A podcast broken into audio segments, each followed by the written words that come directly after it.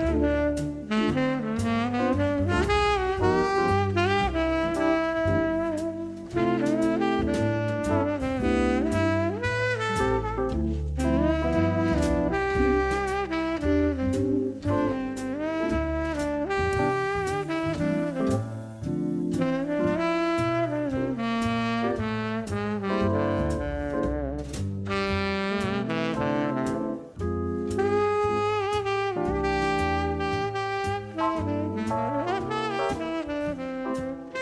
Buenos días, buenas tardes, buenas noches a todos los oyentes. Bienvenidos a nuestro podcast Treinta y tantos y contando.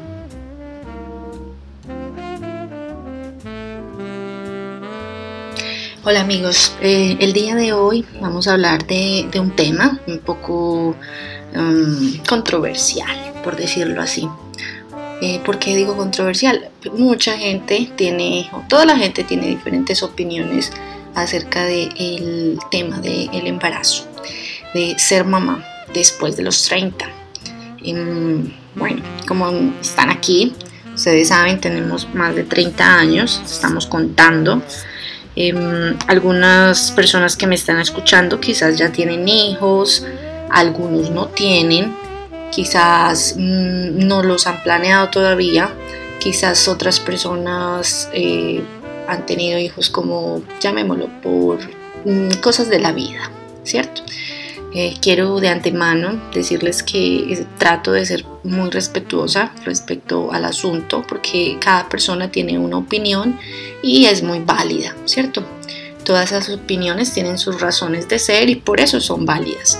Pero hoy estamos aquí para hablar o yo quiero como contarles mi punto de vista frente al asunto el porqué del podcast del día de hoy.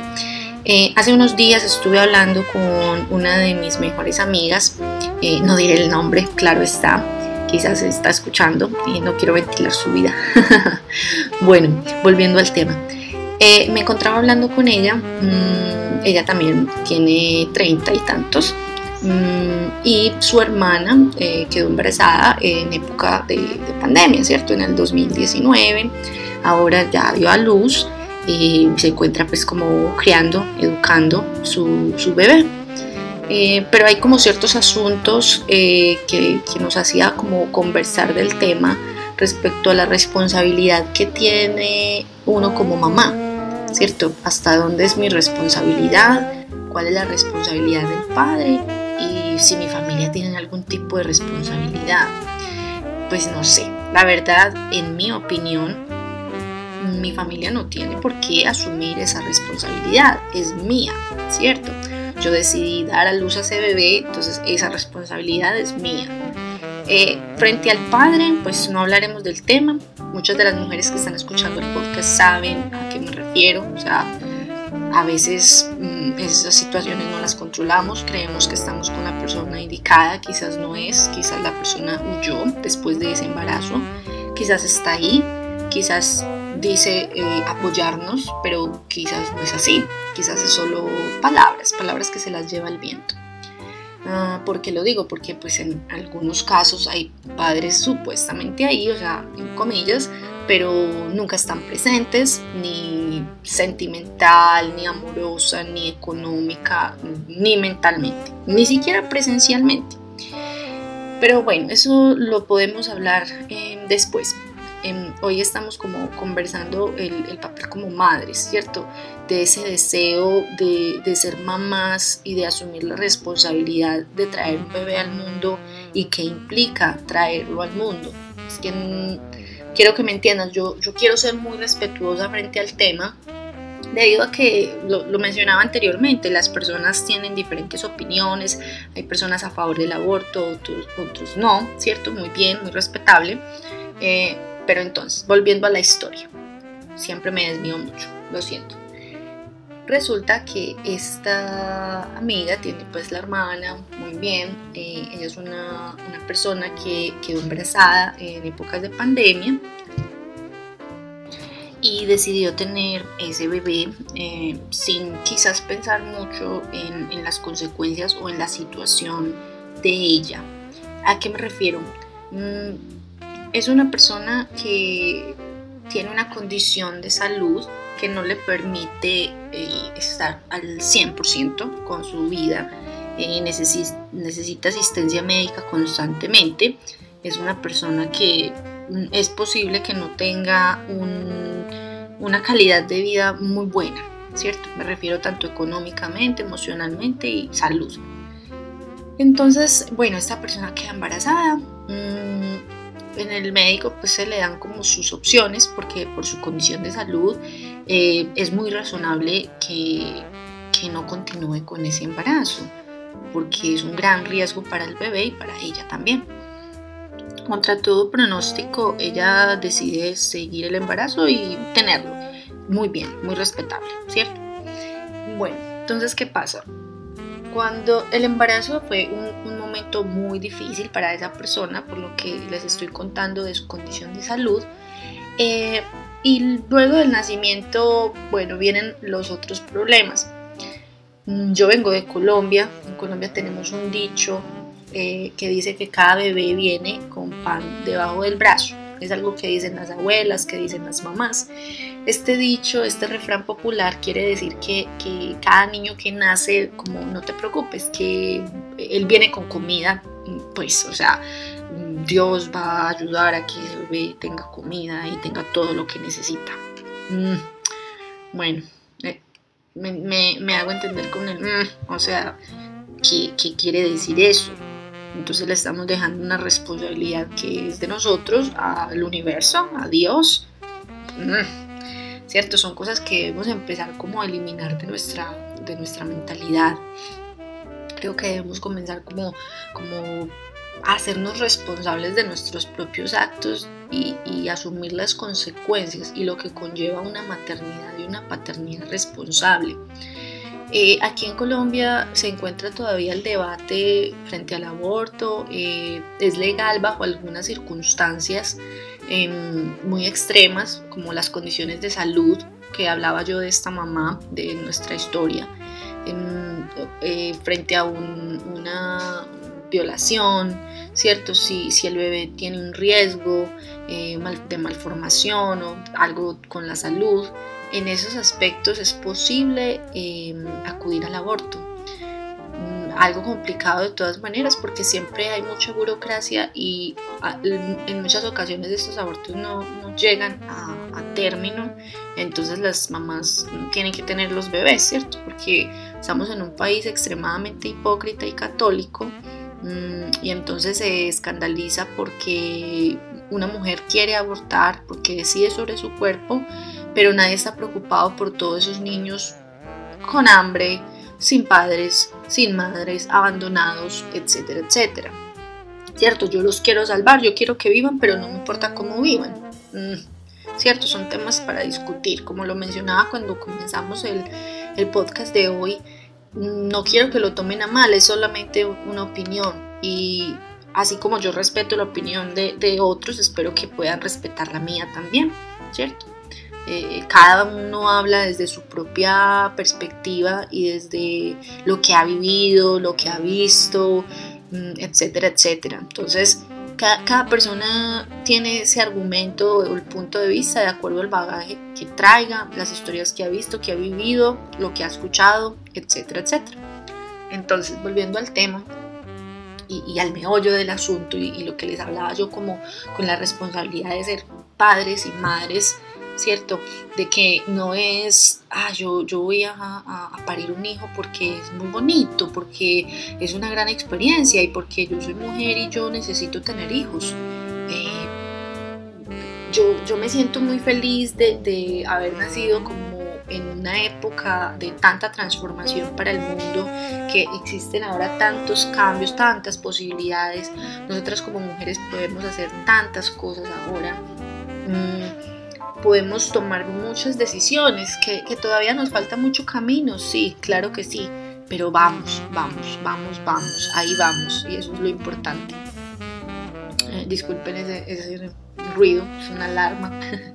bueno, entonces les contaba. Entonces esta chica decide pues tener su, bebé eh, y, se viene una oleada de, de problemas y de consecuencias de, de ese embarazo, ¿cierto? De, esa maternidad, ¿a qué me refiero? En cuanto a salud, eh, esta chica pues peor, porque si ya estaba enferma, eh, para los mm, oyentes que ya han sido mamás saben que eh, un embarazo se lleva media mujer en cuanto a salud, ¿cierto? El, bebé absorbe demasiados nutrientes y vitaminas que la mujer necesita para vivir, se lleva mucho calcio, eh, de todo. Entonces, mm, como esta mujer es tan débil en cuanto a salud, entonces se le empezaron a acarrear muchísimos más problemas. Esta persona no, no puede trabajar, esta persona vive con, con la mamá eh, y con la hermana y entre la mamá y la hermana ayudan con los gastos del hogar, porque esta chica, esta mujer, no es una chica, es una mujer, eh, no puede solventar gastos, no, no, puede trabajar por su condición de salud. Entonces, ahora imagínense el, el caso, entonces ya tenemos una persona que está enferma, que no puede producir económicamente, digámoslo. Entonces, y si ya esa mujer es responsabilidad de esa mamá todavía, que es una mamá adulta mayor y de una hermana que la apoya, la, la quiere, la cuida, la protege con su enfermedad, ahora hay un bebé, entonces súmenle al asunto, ¿cierto? Entonces, eh, volviendo al dicho de, ah, es que cada niño trae el pan debajo del brazo, pues eso no es tan cierto, ¿cierto? Venimos de, de una sociedad demasiado desigual ustedes pónganse a pensar en esa historia que les cuento, qué, qué oportunidades va a tener ese niño en el mundo. O sea, en este momento la, abuela se está haciendo cargo porque la mamá no tiene la energía para, para levantarla, cambiarla, bañarla, alzarla, o sea, no la tiene por una condición de salud, o sea, no es tanto porque quiera o no quiera, es más por, por la salud de esa persona, de esa mujer. Entonces, hasta dónde viene mi responsabilidad como mamá y si mi familia tiene la responsabilidad. Yo, yo creo que frente a este caso, pues mi familia no tiene por qué asumir una maternidad que, que yo decidí sin tener las condiciones. Me hago entender. O sea, yo porque tengo que encasillar a mi familia y llevarla al límite solo por un capricho de que yo quería ser mamá pero no tengo las condiciones, ni siquiera las condiciones mínimas de salud, ni de energía para tener un niño. Entonces, yo estoy condenando a tantas personas por un capricho, por, un deseo de, ser mamá. Y, y, cuando hablas con esa persona, con esa mujer, te das cuenta que no es un deseo real, no es una emoción de, de querer ser madre, porque también conozco mujeres que Dios mío, se han luchado demasiado esa maternidad y, que les ha dado hasta dificultad para engendrar, que, es lo más loco, que, que, uno dice, entonces las mujeres que quieren tener hijos les da tanta dificultad para engendrar, pero hay otras mujeres que, que sin querer queriendo tienen muchísimos hijos, ¿cierto? Entonces, al hablar con esa persona me daba cuenta de que no era un deseo tan latente de ser madre, sino que era más el, argumento, quizás algunos de ustedes lo han escuchado antes, el argumento de es que yo no me quiero quedar sola, es que yo quiero un hijo para mi vejez. Entonces, ¿cómo así? Yo traigo un niño al mundo para que lo eduque mi familia, para que cuando esté grande trabaje y me mantenga. O sea, es una persona, yo estoy trayendo un ser humano al mundo que yo necesito ayudar, sacar adelante, ¿cierto? Darle o tratar de darle todas las condiciones o todas las herramientas posibles para que tenga una buena vida o una mejor calidad de vida, que es algo que, que también se nos vende mucho en, en nuestros entornos, de que si tenemos hijos, tratemos de darles lo mejor o lo que no tuvimos, ¿cierto? Es algo que siempre se nos ha como vendido. Pero dejando eso a un lado, considero que lo más importante es traer un hijo al mundo con responsabilidad, o sea, de hacerse cargo realmente. Mm, lo digo tanto para hombres como para mujeres, pero, ¿cierto? con la historia que les estoy contando, mm, o sea, imagínense la situación de esa mamá. que en realidad es, es solo mamá porque parió un hijo, o sea, e, ella no ha cambiado un pañal, ella no ha dado leche a ese bebé, o sea, solo sí, llevó el embarazo, fue muy difícil, pero ese bebé está a cargo ahora de una abuela. Entonces, ¿quién está educando? ¿Quién está criando? ¿Quién, quién es el que va a, a, tener ese bebé o ese niño, ese adolescente? Entonces yo, yo le preguntaba a esa persona y bueno, entonces, si, si tu mamá te va a educar el niño porque tú no tienes la energía, no puedes, no tienes las condiciones de salud, ¿cómo piensas que ese niño se va quizás a educar para que te proteja y te cuide en tu vejez, que es lo que tú deseas? Por eso fue que lo trajiste al mundo. La persona se quedaba en blanco y no me contestaba nada. ¿Por qué? Porque no lo sabe, nunca se le ocurrió, nunca se le pasó por la cabeza. Es una mujer de más de 35 años. Entonces, también es como plantearnos eso, o sea, muchas de, las personas que tenemos más de 30, que tenemos 30 y tantos, quizás em, se han esperado para ser mamás, ¿cierto? Para ser papás, porque están esperando un hogar, darles de pronto unas mejores condiciones económicas, que sabemos que en estos tiempos es muy difícil poder brindar eso, así tengamos una profesión, así tengamos medianamente algunas comodidades o lo que llaman algunos privilegios. Aún así, si ustedes cogen una calculadora y comienzan a, a evaluar gastos, no hay con qué sostener un hijo. Yo siempre me he preguntado que, o, siempre me impresiono, me impacto con las personas que tienen más de dos o tres hijos en, esta, en este tiempo. Y yo me pregunto, ¿cómo hacen? Un salario mínimo en Colombia con el aumento que se hizo está aproximadamente casi, casi 300 dólares, o sea, 290 y piquito, y poquito. Entonces, por redondear todo, me encanta redondear números. Eh, entonces, supongamos un 300 dólares. ¿Tú qué haces para pagar una renta de una casita mínima o lo que llaman aquí una pieza? O sea, que es como un cuarto con solamente una cocineta, un baño y, ya, y donde poner la cama. O sea, no hay espacio para nada más. En un, en un barrio no, no muy bueno, entonces, eso, mm, según el gobierno, debe alcanzar para pagar un arriendo de 200 algo, 200 algo mil pesos. Eh, redondeamos también, 260 mil pesos. Entonces, o sea, ¿con qué, ¿con qué vas a pagar? O sea, no, no, no, hay, no hay.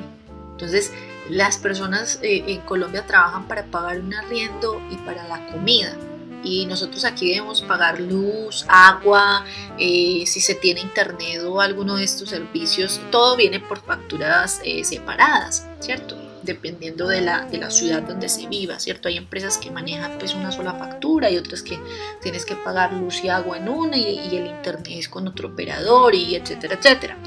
Pero entonces los gastos de una familia promedio superan ese, ese mínimo. Entonces, en una familia debe trabajar mínimo dos o tres personas para medianamente sostenerse entre todos como un equipo. Supongamos que esté una mamá, un papá y ya. Entonces entre los dos salarios, bueno, pueden vivir medianamente con uno, con un niño, porque ya cuando se aumentan a dos, la situación se convierte en escasez, literal, en escasez.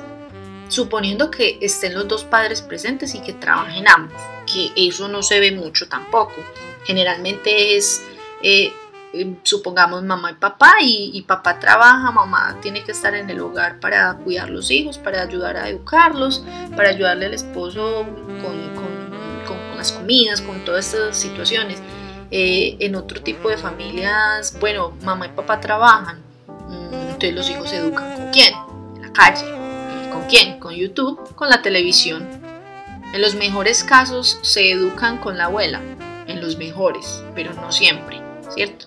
O los dejan a cuidado de, un tío, de una tía. Entonces es también pensar, yo, yo, a quién le estoy dejando mi, mi hija, confío en esa persona, porque entonces está esa, esa, esa, esa pesa, ese pesaje de que, que, que importa más, mi capricho de tener un hijo para una compañía, pero en realidad cuál es la compañía si yo nunca estoy con ese hijo o esa hija porque tengo que trabajar nunca estoy en la casa, lo está educando otra persona, una niñera o alguien de mi familia, etcétera, etcétera. Entonces, en realidad, yo estoy educando ese hijo para mi compañía o para qué? O solo porque, ay, muy lindo tener hijos como si fueran perritos o gaticos. Me hago entender el concepto.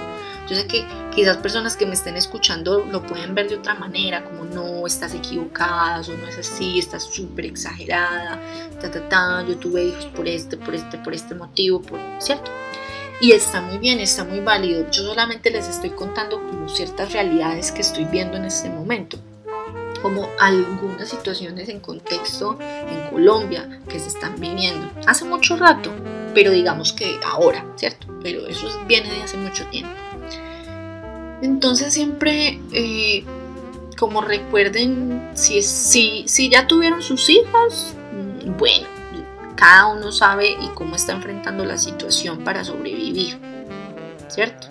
Para, para vivir, para darle una calidad de vida, etcétera, etcétera.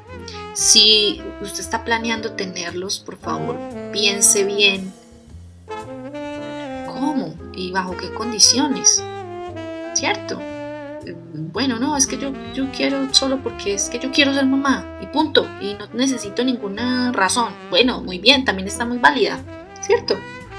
Pero por favor, sea un poco consciente y piense, bueno, entonces si yo trabajo, entonces trabajo 12 horas diarias, trabajo 9 horas diarias, no sé.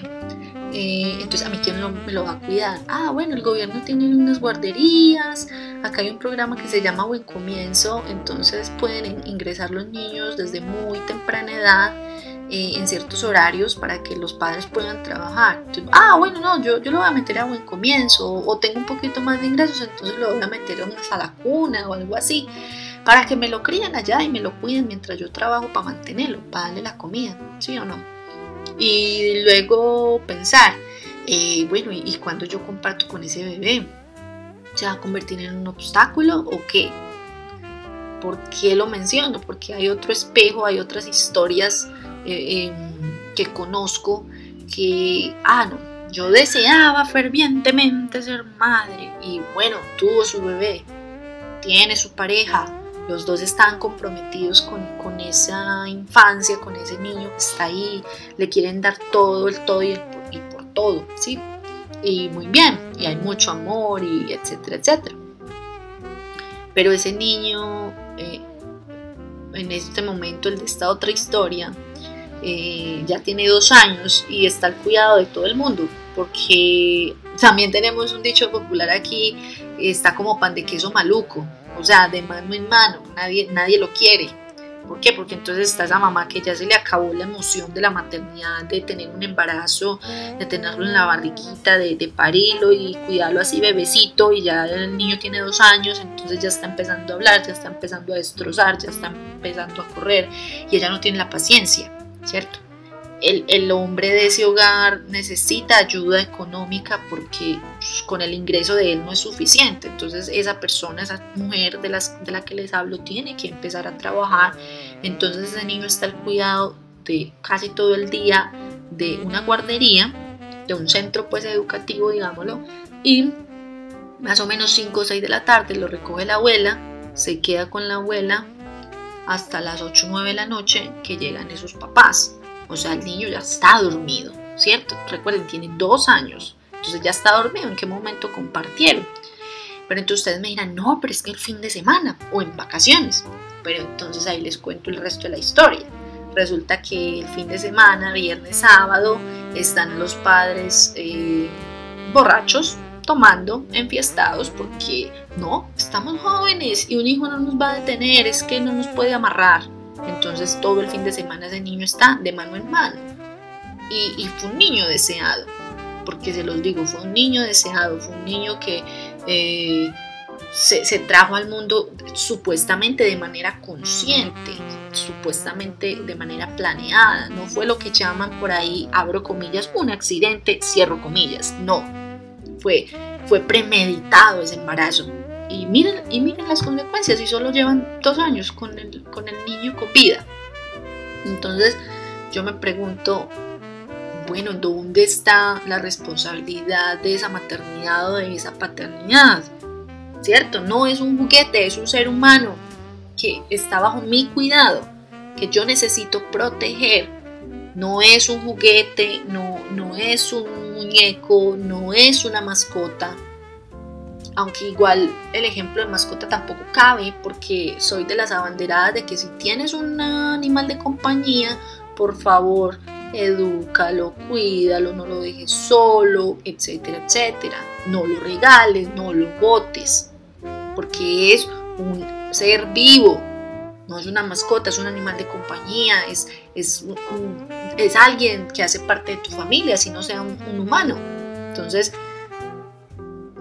volviendo al tema del niño, no es un juguete, no es un mueble que yo lo pongo y lo quito cuando me da la gana. O sea, es un ser, un ser vivo que está necesitando de mi amor, de mi atención, de todo. Yo entiendo toda la implicación económica que, que, que, que un niño, un, bebé, ¿cierto?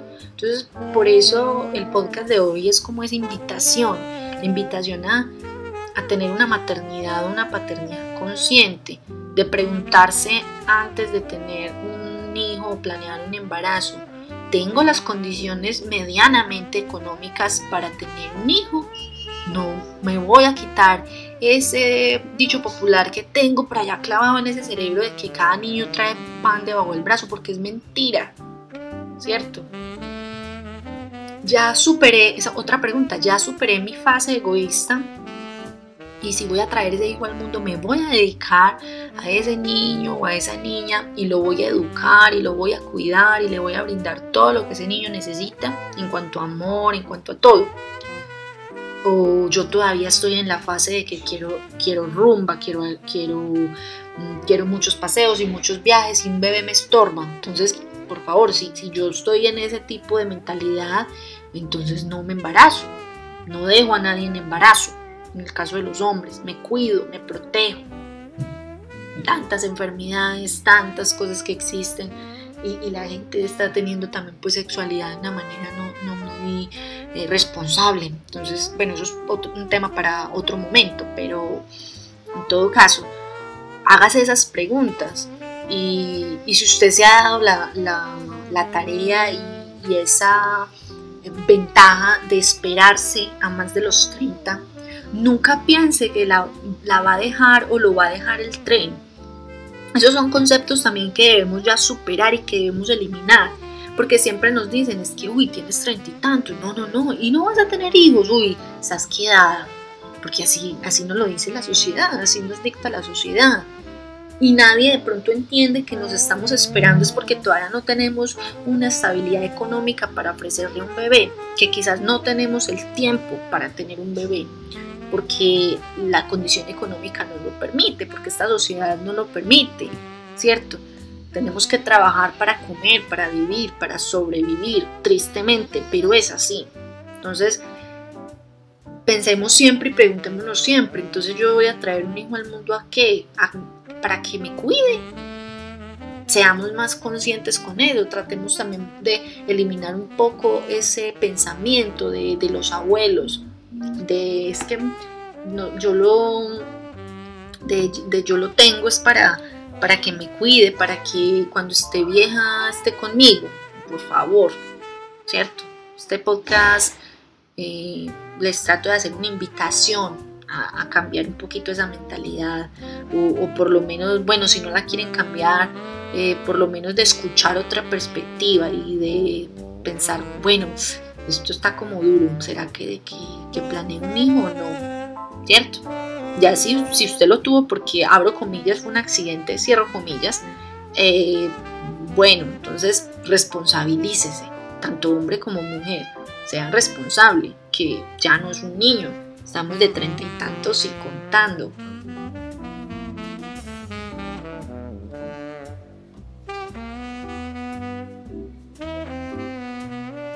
Bueno amigos, nos despedimos hoy sin muchas conclusiones. Eh, recuerden la invitación a repensarse esa maternidad, esa paternidad, y todas las consecuencias que trae, ¿cierto? No, no solo tener hijos por tener hijos porque son muy bonitos y gorditos, no. Eh, muchísimas gracias por, por, escucharme. Espero que este podcast los encuentre con mucha salud a ustedes y a sus familias y nos encontraremos en otra próxima eh, transmisión, en nuestro próximo episodio. Muchísimas gracias. Feliz día.